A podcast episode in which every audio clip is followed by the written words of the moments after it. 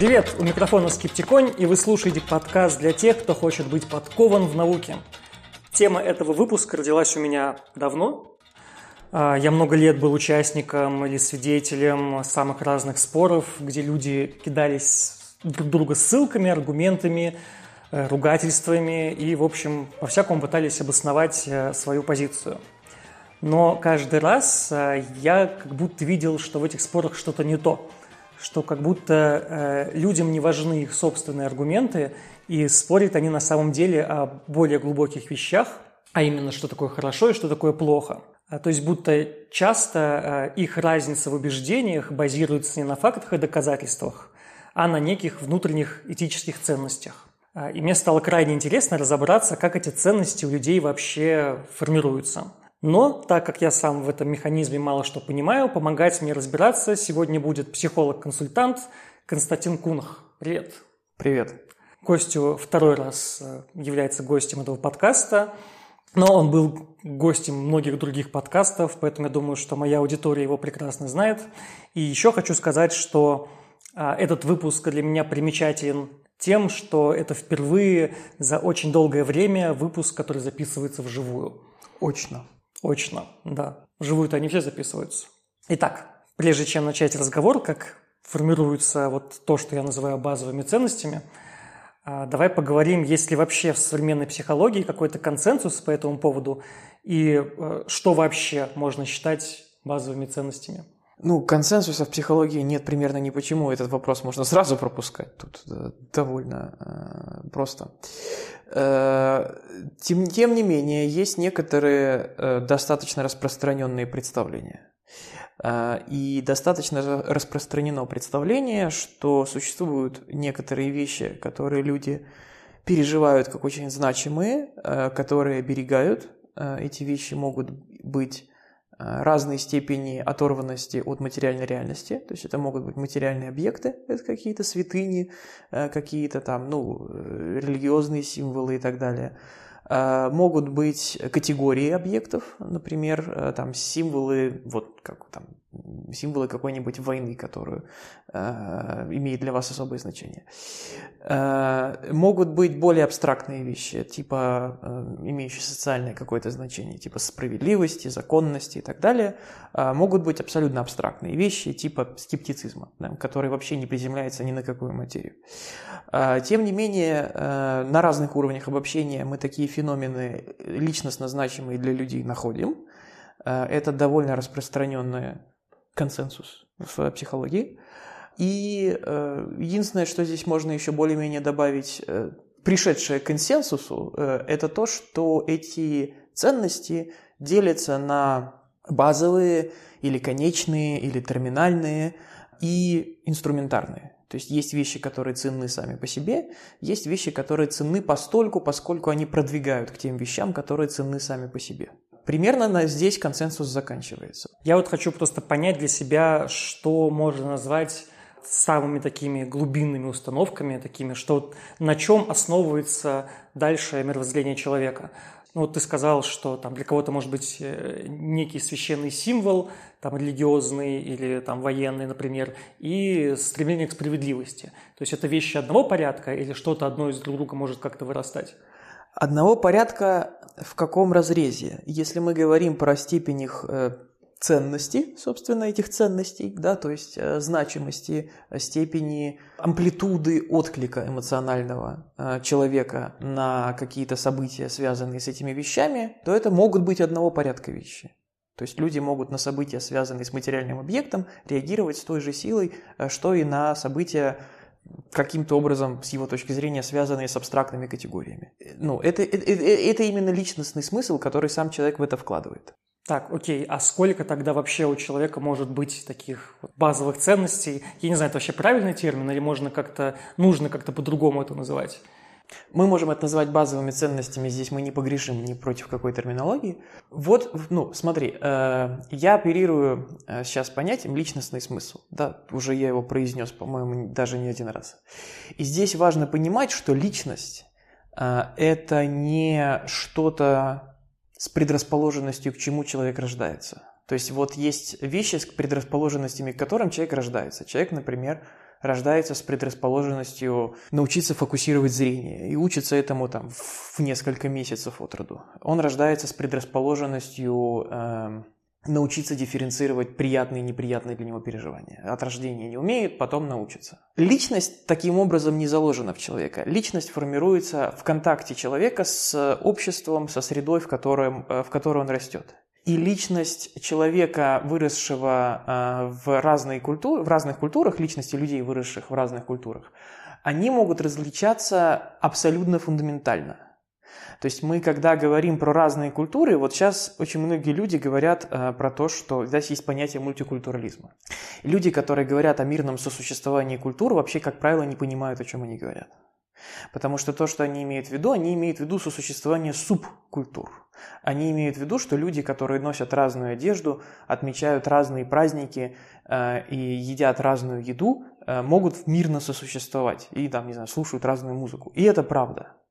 Но при этом они имеют в виду, что все эти люди разделяют какие-то базовые ценности, заложенные в их культуру. Например, ценность справедливости, законности, равенства и так далее, и так далее. Вот у меня вопрос был как раз про то, есть ли конечный список или там хотя бы примерный список вот этих вот вещей, типа законность, равенство, не знаю, там 50 этих ценностей, там 40, 10, 2. 2. Ну, можно составлять разные списки. Наиболее популярны 2, э, в одном 10, в другом 16. Э, вот такой порядок цифр. Вот. Но важно понимать, что люди из разных культур – это не просто люди, которые едят разную еду и носят разную одежду. Э, и отмечают праздники по разным, в разные даты. Люди из разных культур – это люди, у которых разные категориальные системы разные представления. Вот, э, культура закладывает то, что очевидно. Вот для нас очевидно, например, э, что если твой друг пьяный сбил при тебе э, человека насмерть, э, то он совершил плохой поступок и заслуживает за это сесть в тюрьму. Для кого-то очевидно, что он твой друг, и как бы он заслуживает твоей поддержки, и ты должен пойти в суд и соврать, что вообще пьяный был пешеход и прыгнул ему под машину и так далее. Вот это разница в культурах. Да? Это вещи, которые очевидны для человека, и эти очевидности не сходятся. И поэтому я крайне скептично смотрю на существование разных культур, да, потому что в одной культуре, например, очевидно, что физическая неприкосновенность – это какая-то ценность, и люди не должны друг друга бить, а, по крайней мере, незаслуженно. А в другой культуре есть базовая ценность, наоборот, умеренного применения физического насилия. И мера этой умеренности, она может далеко отставать от очевидностей для других культур. Поэтому, когда личность формируется – если культуры достаточно близки, то у людей из этих культур будут примерно одни и те же категории ценностей. Просто в этих категориях могут быть разные значения. Например, э, есть категория любимой музыки или категория любимой еды. Но значения в этих ценностях могут быть разные. А есть э, культуры, в которых другие категории, которые очень далеко от нас отстоят.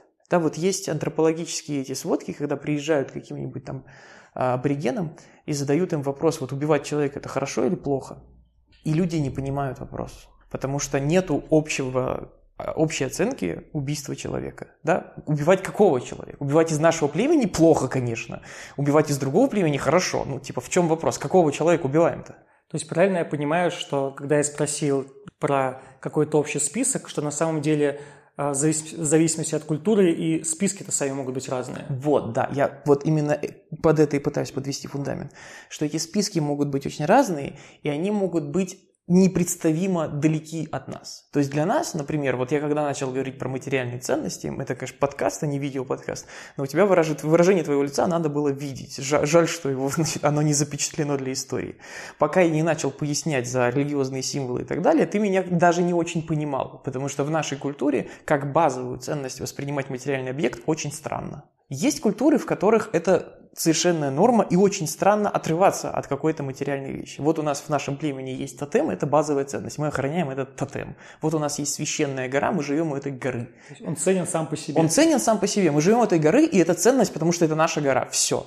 Когда мы говорим про вот эти более-менее списки, более-менее согласованные, это в пределах достаточно близких культур или вообще одной культуры. Я просто думал, э, то есть как у меня была в голове такая, как ты говоришь, фантазия, что есть э, некий список из вот 10 или 16 вот этих базовых ценностей, там, не знаю, убивать плохо, справедливость – это хорошо, что-нибудь прочее, что просто у людей те или иные э, пункты разная у них процентовка. То есть кому-то э, важнее это, э, кому-то важнее свобода, кому-то важнее безопасность, кому-то важнее там еще что-то. И типа список один, но при этом э, важность для людей, для разных людей разная.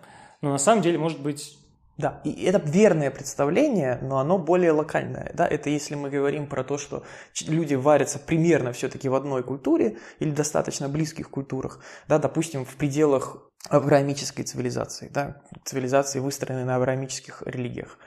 Тогда, да, тогда у всех будет представление, что вот есть ценности э, справедливости, любви к ближнему, бла-бла-бла, и разная процентовка, разный порядок приоритетов но это в пределах одной культуры. Мы выходим за пределы этой культуры, там начинается что-то нам вообще непонятное. Вот, ну давай сейчас немного отбросим, что культуры бывают разные, поговорим об одной. Вот, допустим, наша авраамическая скептическая, постсоветская. Очень узкая. Очень узкая, да. Ну, не обязательно очень узкая. Допустим, просто русский мир. О, Господи. Ты, ты все еще хочешь, чтобы этот подкаст слушали после этого выпуска? Да, но это же было сказано с иронией. Хорошо.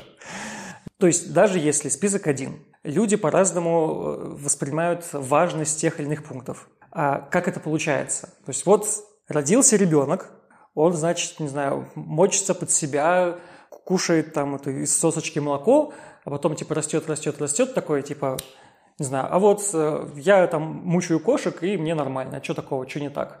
Или я там подставил подножку сестре, она упала, мне смешно, и как бы мне не объяснить, что это, это плохо, я буду так дальше. То есть я понимаю для себя, что это как будто бы хорошо, и я начинаю с этим расти.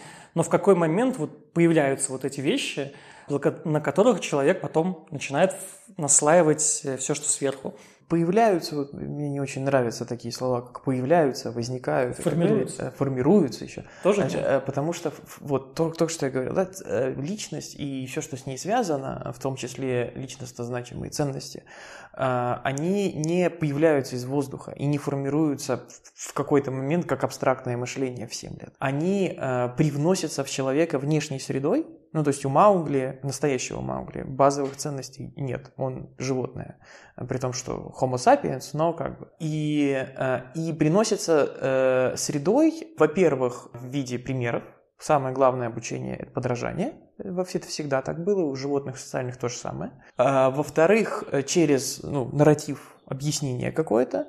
И в-третьих, через э, поощрение и наказание. То есть я смотрю, что, допустим, э, там, мой э, родитель э, каким-то образом себя ведет, например, он видит, он там, если моя сестра там, там падает, после того, как ей поставил подножку, он прибегает ее утешать. Я понимаю, что и там еще кто-то прибегает, или там я слышу а, какие-то комплименты в адрес своего родителя, что вот он такой заботливый, все время утешает своих детей. я понимаю, что это в этом обществе ценимая вещь, я начинаю повторять за ним. Да? Дальше нарратив, это мне объясняют, что что-то произошло, вот поэтому. Мы плохо живем, почему? Потому что злые капиталисты. И у меня начинает формироваться, значит, э, представление, что э, дедушка Ленин, э, коммунизм для всех и так далее. Да? Если мне предложили нарратив объяснения моего состояния плохого или хорошего какой-то, я его воспринимаю, и дальше уже в рамках этого нарратива при этом это не конечные ценности, да, не терминальные, потому что терминальная ценность, чтобы мне было хорошо. Но я очень четко увязываю, что единственный способ себе сделать хорошо, самая как бы единственная эффективная инструментарная э, ценность, это, это вот такая политическая платформа. Коммунизм или капитализм, или монархизм, или там какой нарратив мне предложили. Хм. Вот, то есть ты сейчас главную вещь сказал, которую я хочу подчеркнуть, да, что главная ценность как будто бы одна, чтобы мне было хорошо. Ну, э, к, к этому все сводится. Просто мне хорошо должно быть по-разному, поэтому этих ценностей больше, чем одна. А, но это все, да, можно под общий знаменатель увести, что как бы базовые ценности – это фантазия о том, каким должен быть мир, в котором мне было бы хорошо. Вот если мир будет таким, что в нем все будут Э, староверы, старообрядцы и там еще что-нибудь, э, вот в этом мире мне будет отлично. Если я считаю, что и в таком мире мне будет отлично, значит моя ценность это старообрядчество или староверие или там все что угодно. Да, это представление о том, э, в какую сторону должен меняться мир, это точка отсчета, от которой я оцениваю события как хорошие, то есть двигающий мир в сторону того, в котором мне будет хорошо, или плохие, соответственно, отодвигающий мир от того, где мне будет хорошо. Так, окей, то сейчас я хочу начать вот не, не к терминальным убеждениям, а наоборот к более комплексным. Мы сейчас начали много про это говорить, но давай сейчас поподробнее. А как на основе вот этих вот базовых ценностей начинает формироваться более сложная картина мира? Чуть позже объясню, к чему я веду, но пока я вот хочу спросить, что а, человек вырастает и такой, типа, я либерал, или такой, я коммунист, или вообще не интересуюсь политикой, или во всем виноваты евреи. Вот почему-то, вот как- как-то у меня так все сложилось, что типа все виноваты евреи, или там солдаты НАТО хотят захватить Россию, или что Земля плоская. То есть все они основываются, как будто бы, на мой взгляд, не столько на фактах, сколько вот на каких-то таких убеждениях, что такое хорошо, что такое плохо, правильно ли это понимаю и как этот процесс э, происходит. Ну, он очень просто происходит. Э, я уже упомянул три основных фактора – подражание, да, нарративизация, объяснение и поощрение наказания. Э, ключ к пониманию этого процесса – это рассматривать процесс выбора ценностей и придерживания этих ценностей, поддержания этих ценностей, как поведение. Оно интерпсихическое, конечно, но оно от этого не перестает быть поведением – и как только мы начинаем на это смотреть как на поведение, э, то есть э, применяем к этому тот же подход, как если бы мы задались вопросом, а почему человек начинает курить, например, или почему человек начинает есть плов, сразу становится понятно, да, то есть человек увидел, как кто-то это делает. Вот, значит, у меня папа считает, что э, Земля плоская. И когда он об этом говорит, все дружно соглашаются. Значит, я могу ему подражать, и со мной тоже будут соглашаться. Это такой простой способ идентифицироваться со статусным а, человеком, повторять за ним. Я как будто приобщаюсь сразу к его статусу и занимаю его место. Дальше мне объясняют, почему, э, как, как мой комфорт или дискомфорт каким-то образом э, объясняется в картине мира. Да, я, значит, выхожу из дома, у меня болит голова, я, значит, говорю, что-то у меня голова болит, я ничего не хочу. И тебе говорят это потому, что, значит, ученые, чтобы ты не, не, разно, не узнал, что Земля плоская, зомбируют тебя пси-детекторами какими-то, значит, пси-лучами. Вот. И появляется нарратив, который как-то позволяет мне объяснять, а объяснение – это важная штука. Объяснение – это способ снижения тревоги, снижения неопределенности. Поэтому мы очень ценим объяснение. А потом появляется просто уже свое собственное поощрение и наказание. Каждый раз, когда я говорю, э, что Земля плоская и у меня болит голова из-за э, пси-излучения, э, ко мне начинают как-то относиться. И если я нахожусь в среде людей, которые, например, распознают это как признак свой-чужой, да, принадлежность к этой культуре или нет, или Какие-то люди, например, э, ко мне плохо из-за этого относятся, но это люди, которые мне не нравятся. И у меня появляется основание их, значит, ненавидеть э, или презирать, или как-то плохо к ним обоснованно относиться, потому что эти дураки даже не знают или не соглашаются, значит, эти зомбированные э, болваны не, не, не признают реальности пси-излучения. Вот. И сочетание этих факторов, что я подражаю кому-то, кто более успешен, чем я, я таким образом объясняю себе мир, снижаю тревогу, и я получаю какое-то подкрепление из окружающей среды, или я получаю наказание за отказ от этого, да, я получаю э, наказание, когда я говорю, может быть, все-таки Земля не плоская, и мне мои друзья, ага, значит, настоялся под пси-излучателем. Вот. Из этого складывается, да, если мы к этому относимся как к поведению, становится все очень понятно. Как тогда здесь объясняется такая концепция когда, ну, знаешь, бывает, что родители, там, какие-нибудь очень верующие люди, ребенок вырастает такой, да ну, нахер вашу церковь, там, храм к херам, я атеист до мозга костей, вы все родители, значит, неправильную чушь говорят. Хотя вроде, ну, окружение, типа, все тети, дяди православные, э, там, не знаю, входит в воскресную школу ребенок. Вот я сказал э, чуть выше, с чего все начинается, с подражания, да? Кому мы подражаем? Я только что об этом сказал. Мы подражаем человеку более успешному, чем мы. Если мы распознаем другого человека как более успешного в значимой для нас потребности, мы начинаем ему подражать. При этом неважно, как мы к нему относимся.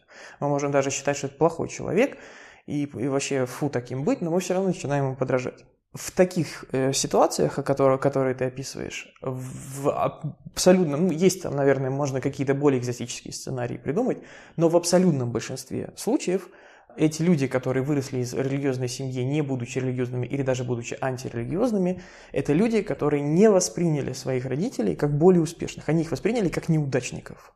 Типа вы верующие, и хер ли вам с этой веры. Вот вы ходите молитесь, и что толку? Вы там нищие, или вами помыкают, и так далее. И они, наоборот, восприняли это как что-то, что приводит к неуспеху. А как тогда человек начинает распознавать, кто успешен, а кто нет? Потому что для кого-то успешен э, там, популярный певец, для кого-то успешен свой какой-то... Это не, какая-то абстракт... это не какая-то абстрактная категория. Э, это сочетание двух вещей. Во-первых, это э, нарратив самого человека, как он себя предъявляет. Э, то есть, если человек говорит, что вот, значит, я бы мог ого-го, но вот, значит, мне мешают обстоятельства, то он как бы расписывается в своей ущербности, и мы, конечно, можем э, после этого его жалеть, и там спасать его и так далее, но мы уже не считаем его суперуспешным, а, во-первых. А во-вторых, мы сравниваем со своими потребностями, да, допустим, значит, растет ребенок, и он хочет э, там дорогих вещей, а у его семьи э, нет денег. И он просто видит банально, что, ну, вот у меня есть потребность, эти люди сами эту потребность закрыть не могут. Они не успешны в том, что мне нужно, чтобы жить счастливым. То есть даже если они успешны по каким-то другим критериям, но относительно моих потребностей, да, почему э, очень э, популярна здесь такая немножко рекурсия, но почему популярны очень э, у подростков именно э, там какие-нибудь рок-звезды и так далее. Почему крайне редко можно найти подростка, который э, вешает э, над кроватью плакат Лобачевского. Потому что это люди, которых есть то, что нужно больше всего именно им в этот период. Да, у них есть свобода самовыражения, у них есть куча, значит, обожателей, сексуальная свобода, может быть, наркотики, деньги, все, что, то, что нужно подростку. Мы оцениваем чужой успех, соотнося его со своими актуальными потребностями. Если у меня Э, фрустрирована потребность в безопасности, в э, комфорте и так далее, то для меня успешный человек, который мимо на Роллс-Ройсе приезжает, потому что он явно в большей безопасности, чем я. Ну вот конкретно сейчас в России не факт, но чаще всего в, жизни так бывает, что как человек в Роллс-Ройсе находится в большей безопасности, чем человек в трамвае.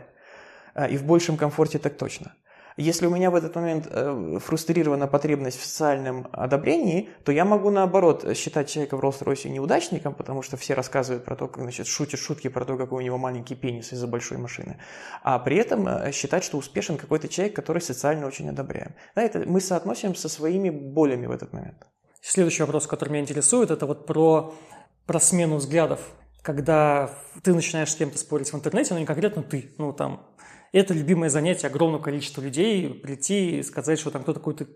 Не просто сказать, что кто-то дебил, а нужно, значит, попробовать его как-то переубедить. То есть есть такой гуманный способ привести человека, значит, на светлую сторону, ты, значит, ему кидаешь ссылки, кидаешь аргументы, но человек с тобой, там, не знаю, там, не, продолжает не соглашаться, и потом он с тобой не соглашается, потому что, допустим, у него есть какая-то базовая типа ценность, вот типа, возьмем коммунизм. Коммунизм – это, значит, идеология, которая принесет э, мир во всем мире, там будут прекрасные люди жить, никто никого не будет угнетать. А при этом, то есть сам человек, он считает, то есть у него есть какие-то, не знаю, там, убеждения, вот, терминальные условно, что там здоровье, свобода, не знаю, богатство, то есть как человек работает с тем, когда он видит, что вот его какое-то комплексное, сложное э, убеждение, допустим, политическая идеология, не соответствует какой-то из его базовых установок. То есть может, если человек увидит, что вот его вот эта идеология не соответствует какой-то из его базовых потребностей, отказывается ли он от нее? Или, может быть, наоборот, что может быть какая-то сложная идеология, наоборот, человека каким-то образом формирует под себя и вырабатывает у него важность тех э, потребностей, которые раньше были для него не особо важны. Безусловно, любая достаточно устойчивая идеология, как и, ну, э, здесь э, э можно старую э, тему вспомнить про э, мемы, э, да, вообще мем э, понятие само ввел Докинс по аналогии с геном, и аналогия здесь совершенно уместная – Э, и мемы э, живут э, той же совершенно по тем же принципам, что и гены в том плане, что они точно так же проходят естественный отбор, точно так же мутируют, эволюционируют. И естественно, что долго выживающие системы мемов, они выработали вынужденно в силу эволюции миметической механизмы поддержания во фрустрированном актуальном состоянии тех потребностей, за которые они держатся. Ну, то есть, естественно, религия, которая зиждется на страхе неопределенности и страхе смерти, потребности в какой-то справедливости и так далее, постоянно э, тыкает именно в эти потребности палочкой. Значит, на каждой значит, воскресной службе обязательно рассказывается там, что-нибудь, связанное именно с этими вещами. Да, там наши э, попы обязательно очень любят прокомментировать любую несправедливость, обратить внимание паствы. Почему-то они не обращают внимания паствы на прорывы в использовании генной инженерии при лечении муковисцидоза. Почему-то они обращают внимание паствы на то, как очередной подросток покончил с собой. Естественно, мемокомплексы э, старые и выж... ну, умеющие выживать э, стараются это делать. Но не бывает идеальных в этом плане идей, не бывает э, бессмертных мемов. Реальность, с реальностью можно столкнуться, если иметь э, к этому желание, если человек сам хочет проверить свои представления реальностью, он может это сделать Э, собственно говоря, моя профессия, да, как психолог-консультант, она в большой степени э, в этом и состоит, что когда человек приходит, у него есть какие-то убеждения, в том числе какие-то ценности, и, э, и он плохо живет. И он как бы даже может понимать, может не понимать, что он плохо живет не в последнюю очередь из-за того, какие у него э, ценности. Но мы с ним доходим до этого, и я в этом плане э, полностью оправдываю все обвинения психологов со стороны э, священников. Я действительно, значит, расшатываю скрепы, э, духовные устои, э, традиции, традиции, что там еще было, и действительно помогаю человеку обратить внимание на то, как на фактическом качестве его жизни сказываются и терминальные ценности, которые он выбрал, и инструментарные. Да, и бывает так, что достаточно изменений инструментарных при сохранении терминальных, ну, то есть у него была ценность семьи, э, но при этом была инструментарная ценность, например, обязательно совместного времяпрепровождения, а потом до него дошло, что можно сохранять э, семейные отношения, но и не обязательно для этого каждый вечер собираться за ужином, можно как-то по-другому это делать. А может быть, что и терминальные ценности меняются, может быть, что и э, вообще представление о том, каким должен быть мир, чтобы в нем было счастливо жилось, тоже меняется. Это занимает больше времени, требует больше усилий, но тоже достижимо. Правильно я понимаю, что получается вот крепкая семья – это некая терминальная ценность, а все остальное, то, что человек считает как-то критерием э, хорошей семьи, крепкой семьи, является инструментальным. То есть я э, хочу, чтобы у меня была крепкая семья. Что это в себя включает?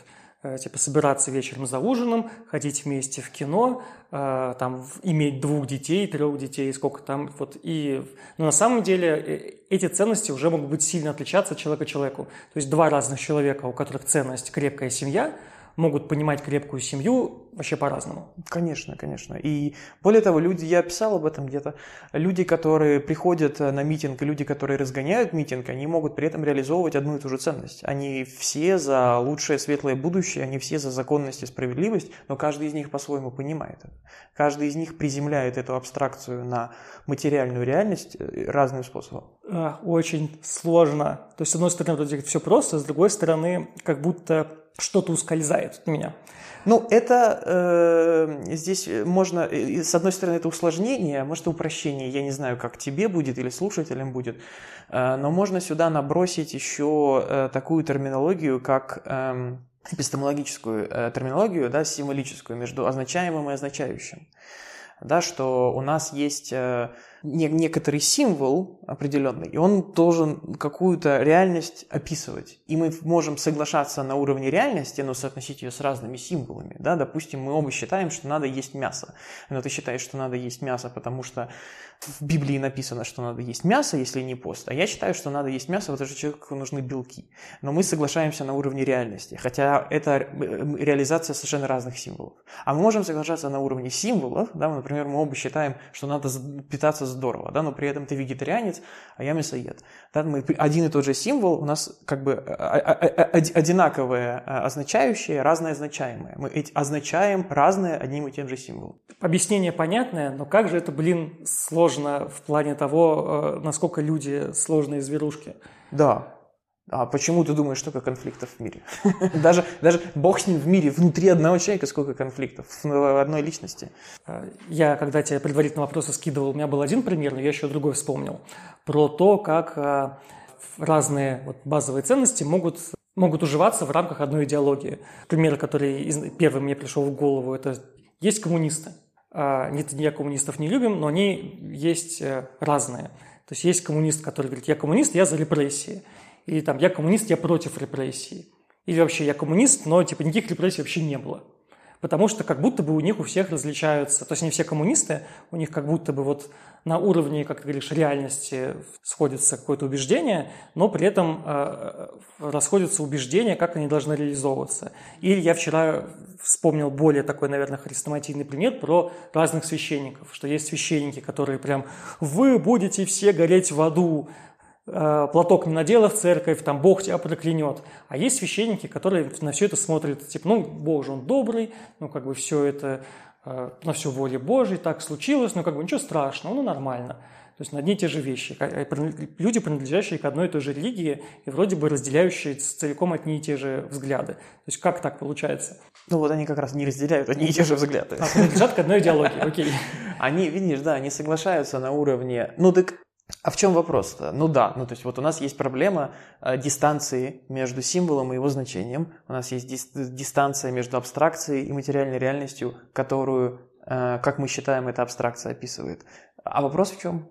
Видимо, как я представляю, что некая идеология, то есть как бы большая система мемов, то есть она настолько может быть разнообразная, что по идее человек при желании может найти там что-то для себя, хотя при этом сами люди могут быть очень разные. Кто-то может быть, не знаю, хочет убивать людей, кто-то не хочет убивать людей. При этом они оба себя могут называть э, там приверженцами какой-то одной идеологии или, или религии. Да, конечно. Ну, э, э, механизма, механизма чего? С точки зрения, э, с точки зрения индивидуума, который взаимодействует с э, мемокомплексом типа религии, что-нибудь такое, или типа идеологии, безусловно, он выбирает для себя наиболее подходящие, наиболее соотносящиеся и с его потребностями, и с его ресурсами, и с контекстом, в котором он живет. А, то есть, может быть, у меня есть потребность э, сжечь еретиков и э, там наворачивать кишки сарацинов на пику, но в моем контексте в современном не очень хорошо получится ее реализовывать. Безусловно, мы выбираем, а с точки зрения э, мемов, действительно старые системы, как я уже говорил, они научились выживать, выработали для этого чертову кучу механизмов, один из которых действительно вот эта амбивалентность. Для э, системы мемов, которая хочет выжить, а это, ну, базовые свойства любой жизни, мем можно считать таким суррогатом жизни, сохранять некоторую дистанцию, избегать четких дефиниций – это один из инструментов выживания. Потому что как только мы даем четкое определение Богу, как только мы даем четкое определение справедливости, четкое определение страданию и так далее, все разваливается нахрен. Вся религиозная система э, держится только за счет того, что избегает четких дефиниций в операционализируемых терминах. И в этом смысле наука – это достаточно уникальная штука, потому что это единственный вообще мемокомплекс, который стремится к э, четким дефинициям, но он выживает за счет того, что это окупается большими социальными бенефитами. Да, это окупается тем, что мы за счет этого реально улучшаем жизнь. Но если бы наука не приносила столько плюшек, ну, она даже принося вообще-то не всем нравится. А если бы она их еще не приносила или приносила меньше, она бы точно загнулась, потому что для мемокомплекса быть кон- конкретным – это вообще плохая идея. Может быть, поэтому гуманитариев меньше любят, что нельзя пощупать iPhone, который сделает культурный антрополог какой-нибудь? Может быть. Давай поговорим про процесс изменения вот этих вот базовых ценностей. Могут ли они вообще в принципе меняться? И может ли это меняться путем, не знаю, типа, давай мы с тобой сядем и поговорим. Сейчас я тебе накину аргументов. Вот ты говоришь, что капитализм убивает людей. Вот, нужно, чтобы был коммунизм. Вот что в этом случае является, чем в этом случае является капитализм? То есть это является некой а, сложной какой-то комплексной вещью, или типа просты. Вот есть капитализм, это плохо. И нужно сидеть и разбираться, типа, а что ты понимаешь в виду, типа, что значит капитализм это плохо, то есть всегда ли это плохо.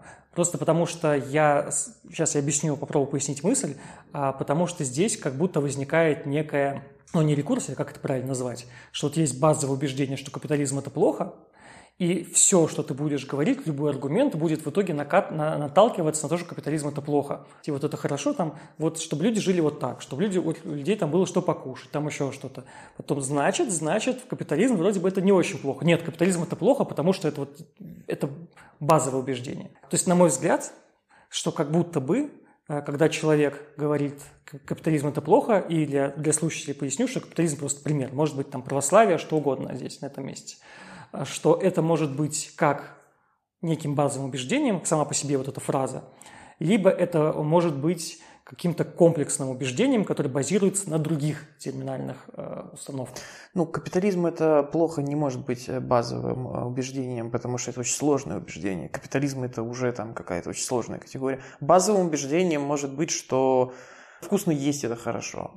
Вот. Э, или нет, даже, даже не про то, что хорошо, базовые, вот, по-настоящему базовые терминальные вещи, они даже не про то, там, типа, э, хорошо или плохо, а они про то, что приоритетнее чего. Вот базовое убеждение может состоять в том, что вкусно есть более важно, чем жить безопасно. Что я готов пожертвовать каким-то уровнем безопасности ради того, чтобы вкуснее есть. Вот это базовое убеждение.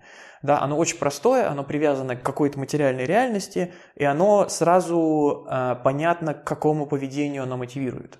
Э, да, то есть мы можем, опира... имея только эту информацию о человеке, что у него есть терминальная ценность, Э, предпочтение гедонистических потребностей над безопасностью.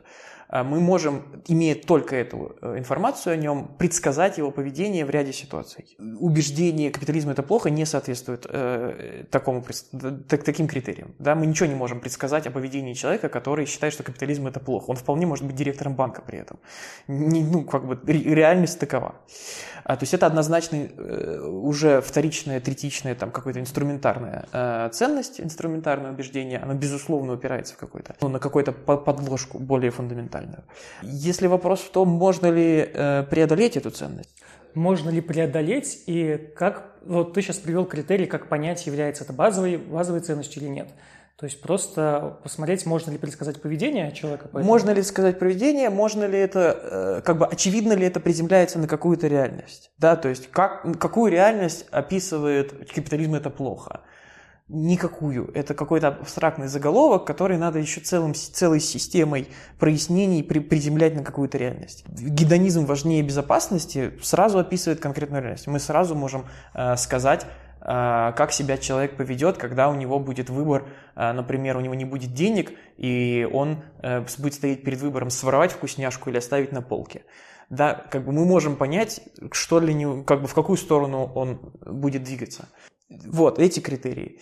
И мы можем преодолеть, я уже говорил об этом, мы можем преодолеть э, любые, э, изменить любые ценности, уж терминальные тоже, а тем более инструментарные.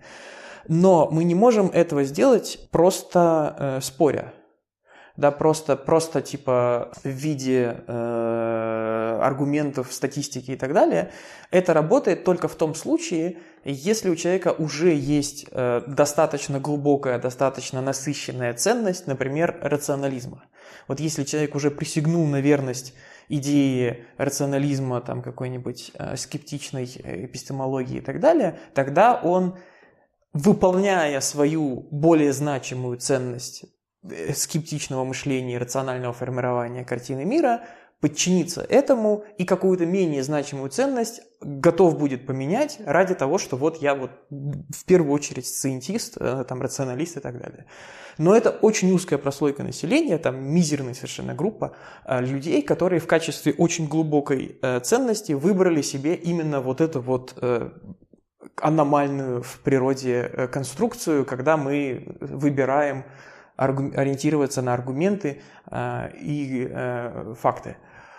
А для большинства людей единственный способ э, изменить какую-то ценность достаточно значимую – это разочароваться в ней. То есть мы не можем человека переспорить просто, просто на уровне интеллектуальных конструкций, но мы можем, ну, если у нас есть какая-то власть над его жизнью, изменить его жизнь таким образом, а если нет, что чаще бывает, обратить его внимание на то, как на его жизни сказывается приверженность этой ценности. И вот если мы сумеем помочь ему разочароваться, самому разочароваться в этом, если он как бы заподозрит, что, может быть, это вообще-то не очень хорошо, может быть, это не важнее. Вот я всю жизнь думал, что безопасность важнее свободы. И вот я э, всю жизнь вел себя в соответствии с, эти, с этой ценностью, и я живу в говне. И если я вдруг понимаю, что я живу в говне, и допускаю мысль, что я живу в говне из-за того, что я выбирал безопасность, э, приоритизировал выше свободы, тогда у меня появляется шанс услышать какие-то другие предложения, что может быть что-то другое важнее, может быть свобода важнее безопасности, может быть вообще в другой какой-то плоскости вопрос решается. А, но для этого надо разочароваться в том, что есть. Ну, может быть и наоборот. Есть немало примеров э, людей, которые были, поддерживали ценности свободы в 90-е, как Киселев, например, тот же самый. Я не знаю, сколько искренне он придерживался, но тем не менее, он был типа такой либеральный журналист из 90-х, сейчас главный пропагандист. Может быть такое, что э, ему тоже показали, что так ради бога, это знаешь, как описывается? Вот в заставке Симпсонов есть гениальный момент, он длится типа полторы секунды, но он описывает, он объясняет все, что мы сейчас обсуждаем. Вот все, можете, можете вместо этого полуторачасового подкаста посмотреть полторы секунды из Симпсонов, причем из заставки. И э, там следующие кадры, там рядом бар и церковь, и там гром или что-то происходит, и люди выбегают из бара и церкви, меняются местами, и, значит, из церкви забегают в бар, из бара в церковь. Это объясняет все, что нужно знать про ту тему, которую мы обсуждаем. Э, э, то, что я разочаровался в какой-то ценности, не значит, что эта ценность э, объективно плохая. И то, что я выбрал после этого какую-то другую ценность, не значит, что она объективно лучше моей предыдущей. Это всего лишь мы говорим о том, как на уровне индивидуума ценности могут меняться. Безусловно, после кризиса люди имеют тенденцию менять систему ценностей, именно потому что они прошли кризис. Да, именно потому что предыдущая система ценностей их завела в кризис. Да, я могу, я всю жизнь был атеистом, попал в глубочайший кризис, уверовал, обрел Иисуса. Я всю жизнь был верующим, попал в глубочайший кризис, понял, что никакого Бога нет. Не противоречит. Ну да, и таких примеров я знаю достаточно. И Конечно, да. Окей, а есть такая хрень, как, э, э, знаешь, как говорят, что там мозг, он, значит, со старостью костенеет, и тебе с возрастом все сложнее и сложнее менять свои там, взгляды. Работает ли это чисто по каким-то физиологическим причинам или потому что смена взглядов с возрастом становится гораздо сложнее для человека в силу каких-то его, типа, ну вот я, типа, обрел какой-то статус, и там в 50 лет мне очень сложно признаться, что я занимался там херней, например. Ну, оба, я не знаю, почему ты противопоставляешь эти факторы. Э, безусловно, мозг э, формируется, ну так, доформировывается до 25 лет. До 25 лет мы начинаем стареть.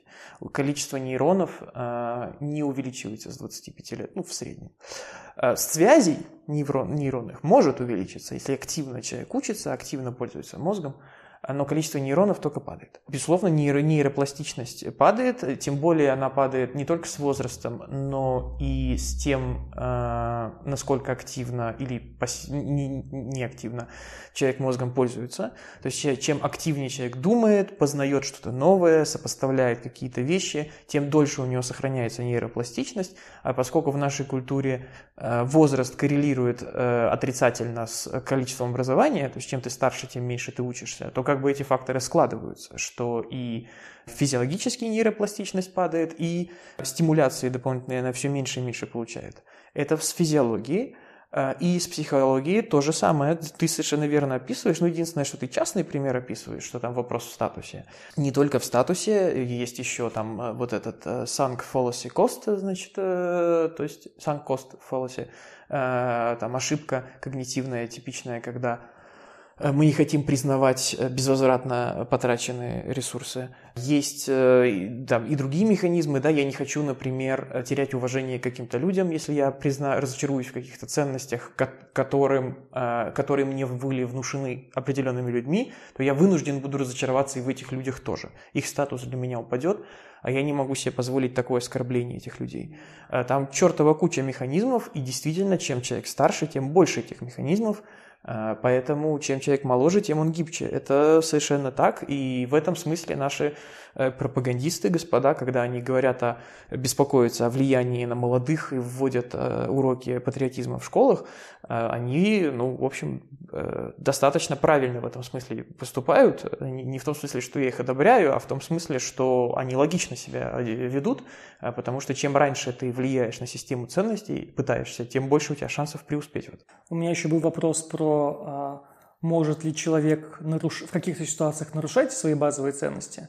Но, как я понимаю, это э, здесь ответ может вытекать из того, что говорил про разочарование? А, ответ гораздо интереснее, и ответ состоит в следующем, что человек крайне редко следует своим базовым ценностям. Так, предыдущие 50 минут забыли.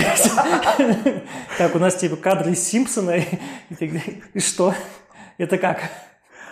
Вот, э, это следующим образом. Э, соответствие своим базовым ценностям, э, поведение, соответствующее своим базовым ценностям, это поведение, можно так это сформулировать, это поведение, которое нам в себе нравится, которым мы гордимся, и поведение, которое не давит на совесть. Вот ощущение совести – это как раз дистанция между моими ценностями и моим поведением.